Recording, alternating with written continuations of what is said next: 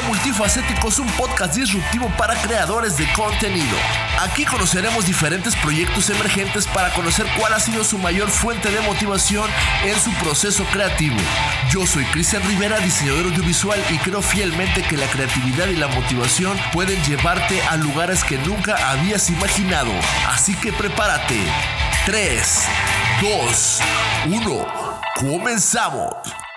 Bienvenidos a Multifacéticos, un podcast disruptivo más. En este segundo episodio tengo la, la oportunidad de entrevistar a una persona que es un, un chingonazo en lo que hace. Es una persona que, que tiene mucho conocimiento musical que compartir para el mundo. Y bueno, sin más preámbulos, que se presente solito. Elio Martín del Campo, muchas gracias por la aceptación a este podcast. Eh, bienvenido. Cuéntanos un poquito quién es Elio y qué onda con Elio. La gente que no te topa, ¿Qué ondita contigo, bro? Bueno, pues buenas noches, hermano. Este, muchas gracias por invitarme a, este podcast. Estoy contento de compartir siempre con la banda que, que ahorita está en lo virtual. Soy Elio Martín del Campo. Soy originario del puerto de Veracruz, pero pues ya tengo toda mi vida viviendo aquí en Jalapa. Y pues soy un músico que me he desarrollado principalmente en el son jarocho, este, a través de, de, de la banda que, que tengo que se llama Sonex y que es una banda de como de experimentación, puedo decir, del son jarocho o que parte del son jarocho y que ah, toma eh, con el tiempo nuevos caminos, nuevos aires y que se refresca y que termina siendo música pues universal al final, ¿no? O sea, música simplemente así como, como su nombre lo dice, ¿no? Como Excelente, hermano. de la palabra, sí. Pues he visto la carrera de Sonex. Yo llevo aproximadamente 16 años en la ciudad de Jalapa. Yo creo que por ahí lleva como la, la trayectoria Sonex. Ahorita tú nos dices más o menos cuántos años llevan juntos y todo. Y he visto que se han dado unas buenas giras y que de repente tuvo como un boom, ¿no? Su música, ¿no? La, la fusión de entre el jazz, los acordes tan complicados dentro de algo de son jarocho, eh, buenas rítmicas, ¿no? El zapateado en vivo, eh, toda esta fusión jarocha contemporánea eh, que realmente pues cabe, cabe en todo México y en todo el mundo, ¿no? Realmente yo he tenido el placer de escuchar diferentes de los discos que han sacado. Por ahí me he topado los, los, los streams que de repente hacen. ¿Qué tan complicado ha sido toda esta trayectoria eh, como músico, como artista? Eh, sabemos que a lo mejor como persona, pues tienes más chance de organizarte, si eres, si eres solista, pero en una agrupación, eh, consolidar una agrupación lleva su rato, lleva sus lágrimas, lleva sus frustraciones, lleva su proceso creativo.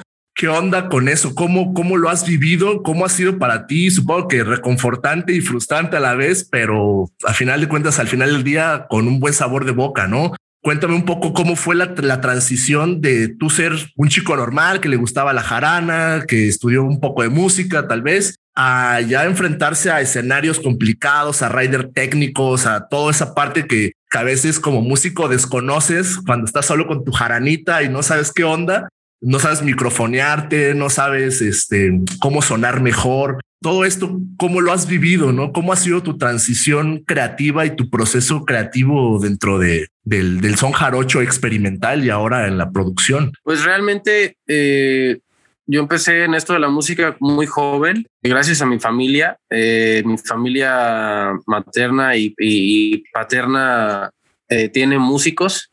Y entonces realmente comencé a hacer cosas de manera profesional, por así decirlo, desde muy joven. Yo pienso como desde los 14 años. Todavía era muy joven, entonces pues también por ahí me perdí de muchas cosas que después con los años pues fui como como resarciendo ahí, ¿no? Todos esos, esos, este, esas cosas que de pronto me perdí porque pues, era menor de edad y todo este rollo, pero pues ya desde muy joven en la música y la verdad es que, eh, pues como decías al principio, tenemos 16 años con la banda, yo tengo 16 años con la banda, o sea, yo, yo comencé con, con, somos los fundadores, pues, y yo creo que Sonex para mí ha sido como una tremenda e inagotable fuente de inspiración. O sea, el convivir yo con la banda, con mis compañeros, con Camil, Luis Felipe Conjero, con todos los que han pasado también por la banda Renato, Ilan, este, y toda la gente que ha, que ha convivido con y compartido conmigo y con la banda, pues ha sido como una, algo súper nutritivo y como una, una eterna juventud, ¿no? Para, para, y como vitalidad para, para mí como músico, pues, ¿no? Claro, te llena de, eh, satisfacción. Sí, y también, o, sea, obviamente, pues pasamos muchos, muchos ratos también desagradables en los que por ser eh, de alguna manera y en su momento la, la bandera de, de, lo experimental, de la fusión natural y humana y real en México, me atrevo a decir, eh, pues también se nos criticó un montón, ¿no? Claro, como todo pues, proyecto emergente, ¿no? Lucha uno contra todo bien Chavos, sí, nosotros bien chavos, pues también hubo ahí sacones de onda y cosas de este, de este tipo como, pues, que nos daban el bajón, pero este, pues siempre lo que nos ha unido, la neta, es la música, ¿no? O sea, siempre ha sido un proyecto que, que, que no tuvo pretensiones, que todavía sigue sin tener ninguna pretensión, o sea, como que nos juntamos porque nos gusta tocar la música, pues, ¿no? Y así fue como comenzó todo y creo que así lo hemos mantenido. Ahora ya, pues, el, lo circunstancial de la vida nos ha llevado a de giras y, y nos ha dado para para tener este, como dices tú, un estilo de vida basado en, en, la música, pues, ¿no? Pero realmente lo que ha, sido, o sea, lo más satisfactorio para todos ha sido que podemos hacer lo que, lo que es nuestro motor, lo que amamos, lo que nos llena totalmente. Y, y eso. Bueno, ¿estás de acuerdo que, que, es complicado llegar a, a, ese, a, esa, a ese temple con el que me estás diciendo las cosas ahorita? Es complicado llegar a tener esa, ese equilibrio dual de las energías de, de todos los días, a lo mejor en una gira levantarte con las mismas ganas o, o eh, que no estés bien físicamente, eh, que te enfermes en una gira, por ejemplo, son como muchos factores que pueden llegar a suceder, ¿no? Eh, a la gente lo, lo, que ve es el video bonito, la producción poca madre, el, el video, el audio en alta calidad y todo el flow, ¿no? Pero, por ejemplo, me acuerdo ahorita que empezó cuarentena, pues se nos fue la chamba a muchos eh, en stage, ¿no? En escenario, ¿no? Entonces, ¿cómo, cómo fue que, que se tuvieron que adaptar a esa modalidad? Vi por ahí que hicieron un live, eh, un stream, eh, tocando ahí todos. está bien chévere lo que hicieron. ¿Cómo fue adaptarse este, en este tiempo de cuarentena a seguir trabajando, a seguir creando música? Eh, ¿Cómo lo lograste? ¿Seguiste haciendo cosas a distancia con amigos? ¿Los invitaste a grabar? Eh, ¿Ocupas alguna tecnología que los chavos ahora pues desconozcan? Eh, o sea, me refiero a, todo el proceso que, que hay que adaptarse y a veces las herramientas son complicadas de encontrar. Por ejemplo, acabo de encontrar uno, un software, una aplicación argentina que se llama Songma, que se dedica a poder, puedes ensayar con músicos en tiempo real, por ejemplo, ¿no? Como si estuvieras trabajando en Rewire con Pro Tools o con Ableton y con estos programas, estos eh, programas de edición de audio digital. Eh, ¿cómo, ¿Cómo te enfrentaste a, a decir, bueno, tengo un estudio y voy a sacarle provecho este, esta cuarentena, ¿no? ¿Cómo, ¿Cómo fue ese proceso de cuarentena para ti como músico? ¿Cómo te adaptaste? ¿Qué, qué complicaciones viste? Y bueno, ¿qué posibilidades eh, también visualizaste, ¿no? O sea, en, en esta parte digital. Pues fíjate que yo la neta es que siempre he sido una persona que disfruta mucho como aprender cosas y, soy muy curioso, ¿no? Y siempre estoy como, como viendo a ver qué, qué onda. También soy muy ansioso, entonces yo creo que por eso una cosa me lleva a la otra, ¿no? Y realmente yo empecé con, con, la onda de la computadora, por ejemplo, y de los de las superficies de trabajo de audio, o sea, como de este, Pro Tools, Ableton y todas esas cosas cuando tenía creo que como 17 años, iba en la prepa. De hecho, todavía tengo compas que me escriben y me dicen, güey, me acuerdo cuando andabas en tercero de, en tercer semestre con tu compu y tus mamás queriendo grabar el de la guitarra que cantaba las de Sin Bandera y no sé qué cosas me, me contaban que me, me cagaba de risa, ¿no?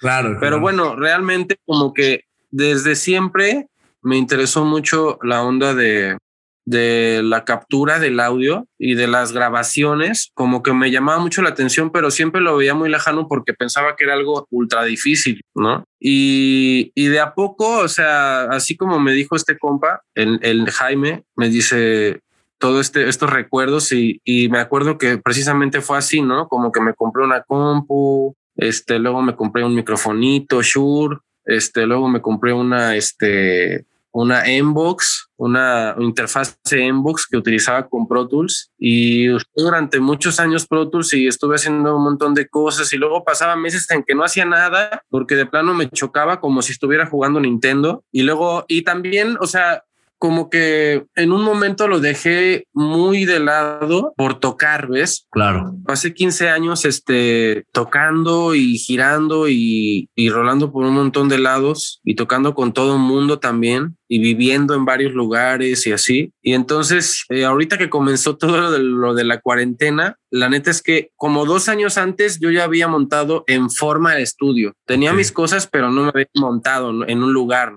Entonces, eh, hace dos años que me monto aquí y empiezo a hacer cosas y pues un poco, yo no le he hecho tanta publicidad al estudio realmente, sino que todo el, trabajo que ha venido aquí al estudio ha sido como muy de boca en boca, porque comencé a hacer algunos lanzamientos y, y pues la banda dijo, oye, pues ¿quién te hizo esto, no? O, o, o cómo está la onda. Y pues no, pues Helio en Jalapa y en el estudio SNEC, tal y cual. Y así es como se ha ido como desarrollando el rollo desde la cuarentena, además de que creo que como no se puede tocar, mucha banda que se dedican a la música y que sí son responsables, no como tú y como yo, y que tienen sus ahorritos, es, dicen, güey, quiero grabar tres rolas, ¿no? Y tengo para grabar tres rolas sobre, vamos, ¿no? Con, con, con una calidad chida, ¿no? Hay quien viene a grabar eh, solo capturarse sus cosas porque los van a producir y hay quien viene a quien a quien a que a que le produzca una rola porque solamente tiene la rola con su guitarrita o con su jaranito, con su lo que sea que traigan, pues, ¿no? Con su bajo, no sé. Entonces, así de esa forma, pues es que todo ha sido como de boca a boca, ¿no? Eh, se ha pasado, se ha corrido la,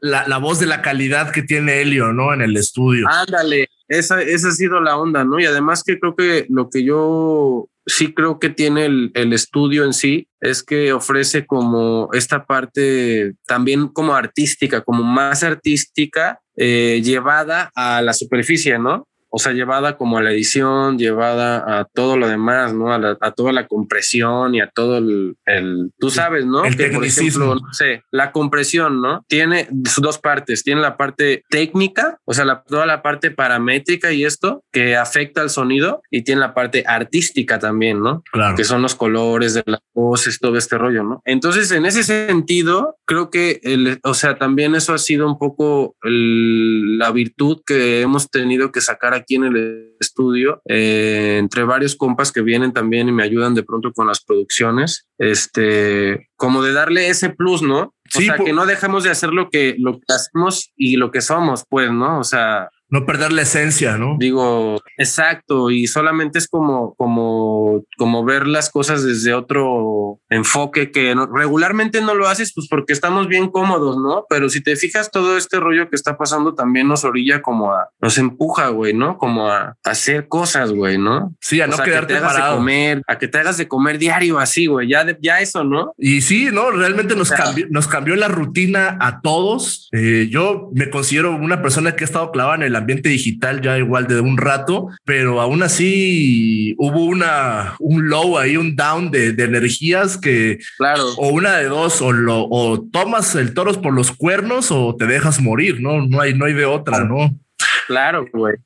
Yo por ahí he visto que, que, que has tenido pues grandes, grandes colaboraciones. Lo último que acabo de ver por ahí reciente fue algo con Mar Escalante, algo con Televisa que me voló los sesos, cómo quedó la animación con tu audio y todo. Realmente me gustó mucho y siempre andaba diciendo, oigan, mira, este lo hizo un cuate de Jalapa, ¿no? Eh, estoy viendo como la ¿no? campañita de Televisa y todo y realmente cómo, cómo lograr captar, bueno, me decías que por la calidad y por todo esto, pero también sabemos que eh, las relaciones públicas, el music business también es... eh, pues otra parte, como decías, no solo es tocar y producir y todo, sino también con quién hablas, a quién invitas para hacer featurings, con quién colaboras, eh, con qué empresas hablas. Por ejemplo, la gente que tiene las ganas de decir, bueno, yo soy bueno en lo que hago, tengo ya, ya me produje eh, un disquito y todo, ¿cómo das el segundo paso, el, siguiente paso para que ya te firme, que te firme alguien? Eh, o sea, ¿cómo, ¿cómo, das ese paso, no? A, encontrar proyectos más interesantes, estas nuevas generaciones que les cuesta mucho trabajo luego entablar relaciones ahora, ¿no? Lo, lo más importante y lo principal acá creo que es como, como preocuparte más que por lo que puedes firmar para empezar, más bien como ocuparnos en la calidad, pues, ¿no? De cosas. Es decir, yo que tengo la oportunidad y, mucha gente que yo conozco que tiene la oportunidad, como tú y como varias bandas que tenemos nuestra interfase y nuestra computadorcita y toda la onda, o sea, tienes todo el tiempo y tienes toda la energía y tienes todas las ganas de aprender y de, y de hacer y volver a hacer y volver a hacer y volver a hacer hasta que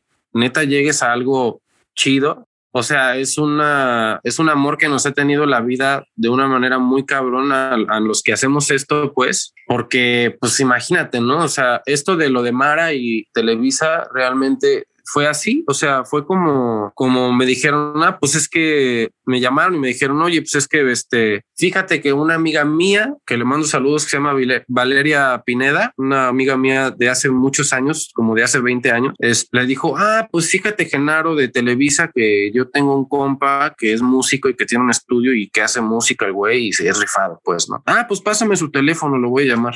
Elio, mira, este, este estamos llamando de Televisa porque hay una campaña y queremos ver si nos puedes, nos dijeron que te gusta la jarana y que la tocas y queremos ver si nos puedes producir música para, para la nueva campaña de Televisa. Súper, súper, súper. Este, entonces pasa eso, lo ve Mara y Mara dice, no manches, y ya, ya saben que lo hizo un jalapeño. ¿Cómo que un jalapeño? No, pues Elio. Entonces, eh, eh, el esposo de Mara Escalante es un muy, muy buen amigo de San Cristóbal de las Casas, este que estudió percusión en la Facultad de Música aquí en Jalapa. Entonces, un amigo mío de hace muchos años también. Y dijo, claro, pues Helio, ¿cómo no habíamos pensado en él, tal y cual? Este, vamos a, hacer música con él, pues, ¿no? Hicimos música, les hice trabajo también de mezcla, de mastering, este, y, bueno, realmente también a, raíz de eso, pues vinieron otras cosas, ¿no? Y así ha sido, o sea, realmente creo que, sí creo que sabes que, Chris, que en este momento es súper importante toda la onda como de la publicidad y el marketing y las relaciones públicas y todo esto. Yo, desde mi lugar, te puedo decir que todavía soy un poco ignorante de todo esto, pero sí tengo, o sea, sí he puesto toda, toda, toda mi energía la neta, en que las cosas se hagan con calidad y en siempre ser como yo mi mejor eh, juez y mi peor juez también para que las cosas pues se puedan llevar a otro nivel pues en lo único que hago en la vida que es la música pues no claro claro claro.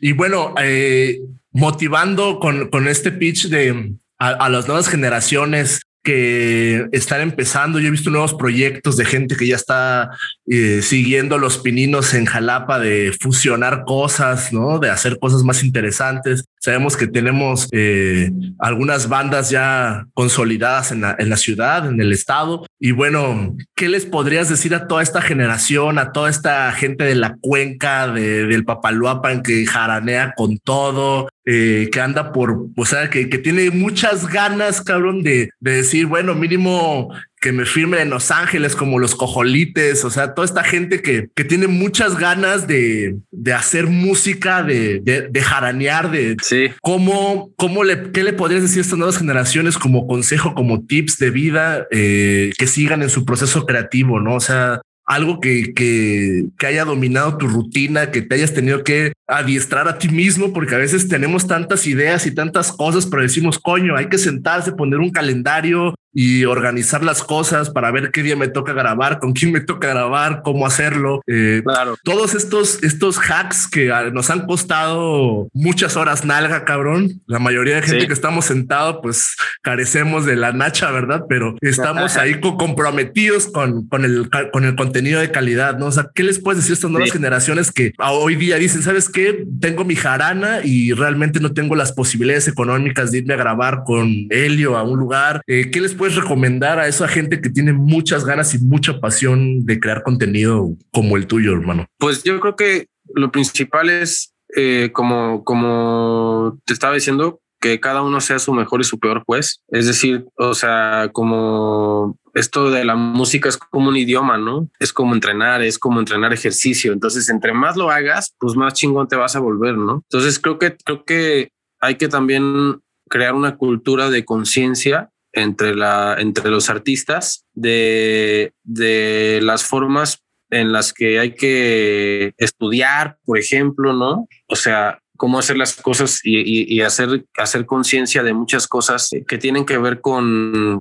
con la actitud y con, no nada más con el talento, pues, ¿no? Sino con las ganas, con, con la disposición, con la paciencia, con la tolerancia, con un montón de cosas que juegan un papel súper importante para tener un, un, desarrollo, no nada más en la música, en cualquier cosa, creo, ¿no? Claro. Pero bueno, hablando de, de toda esta banda, yo lo que puedo decir es que la neta, que le echen un chingo de ganas a lo que aman, sea la música o sea lo que sea que, que, amen y que realmente estas son las cosas que, que sí nos podemos como, como llevar con nosotros, o sea, como estas sensaciones y todo lo que podemos, toda la medicina que podemos retribuir al mundo a través de lo que hacemos nosotros, los artistas, los músicos específicamente. Y pues, güey, o sea, como nunca dejar de crear, hablando ya digitalmente, pues nunca dejar de crear contenido. Ahora el pedo está así, entonces ahora pues hay que grabar videos ya y los celulares graban chingoncísimo. Hay unos que seguramente pronto ya van a grabar audio chingoncísimo. Y bueno, pues o sea, güey, ya hay mil formas, ¿no? De hacer beats en el celular, de poner el GarageBand en el celular, de hay mil cosas, güey, ¿no? O sea, mil apps de para hacer la capela este, para hacer videos tú mismo tocando mil instrumentos, güey. ¿no? Entonces, pues bueno, o sea, el realmente ahorita, literal, el que busca encuentra, ¿no? Excelente. Yo creo que, que, que, es un muy buen consejo. Imagínate que hace 15, 20 años hubiera existido el YouTube de hoy día, hubiera sido pues magnífico,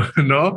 Ya no tendrías que andar con tus partituras. Sí, no, ya tendrías que andar con tus pues, partituras y todo el rollo. No, y ahora ya grabas tu pista, tu maqueta, ya la traes en los audífonos y ya puedes ir sacando la siguiente, la siguiente melodía, ¿no? Entonces ya creo que hay cosas muy, muy interesantes hoy día y, y, bueno, yo tenía muchas ganas de, de, hacer este podcast contigo. Eras, eres uno de los que yo tenía pensado ya en, en, la serie de podcast. Estoy invitando a muchos chingones como tú, carnal. Entonces me, da, me, da, mucho gusto poder eh, entablar esta conversación y, y, que las nuevas generaciones tengan esa perspectiva de que pues ese acercamiento a los artistas, porque a veces vemos los artistas de Hollywood, pero a veces los artistas locales los vemos tan, tan lejos. Yo, yo me acuerdo que cuando empezaba con el rollo de la producción y ser DJ me costaba, veía como hacia adelante y veía gente que ya estaba haciendo cosas interesantes y decía, oye, se me hace muy complicado, pero como dices, eh, buscando, encontrando, leyendo, escribiéndole a la gente y no teniendo, muchos de mis amigos me dicen es que eres un sinvergüenza, güey, quiero, quiero ser un poco como tú, ¿no? Entonces ahí me ha, me ha costado un poco quitarme como la pena y todo esto para poder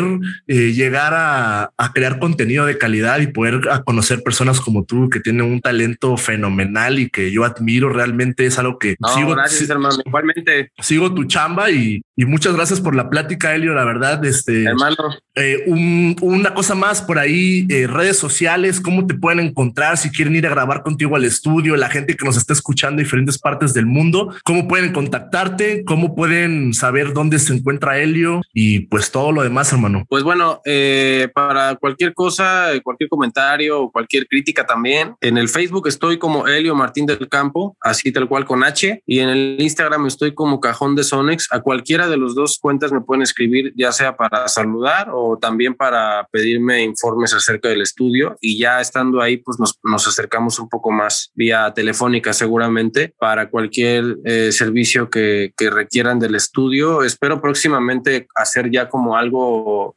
seguramente modesto y austero para, para publicitar el estudio porque lo quiero mantener también así como bajo perfil, eh, pero bueno, súper, súper emocionado e interesado también de trabajar con cualquier persona que tenga las ganas y la energía para venir a, producir conmigo, ¿no? Excelente, Elio. Pues muchas gracias. De verdad te agradezco mucho tu tiempo, la plática y mucha buena onda. Que siguen muchos éxitos para ti. Como dicen por ahí, mucha mierda. Realmente te, te, mando muchos abrazos, hermano, y estamos eh, en contacto. Bien, entonces, hermano, gracias y saludos a toda la banda. Buenas noches. Y así concluimos el segundo episodio de Multifacéticos. Muchas gracias por quedarte hasta el final del podcast. Si te gusta este contenido, nos puedes encontrar ahora en Spotify, en YouTube, en Facebook, en Instagram y haz que este contenido llegue a los oídos adecuados. Recuerda mi nombre, yo soy Cristian Rivera y esto fue Multifacéticos. Hasta la próxima.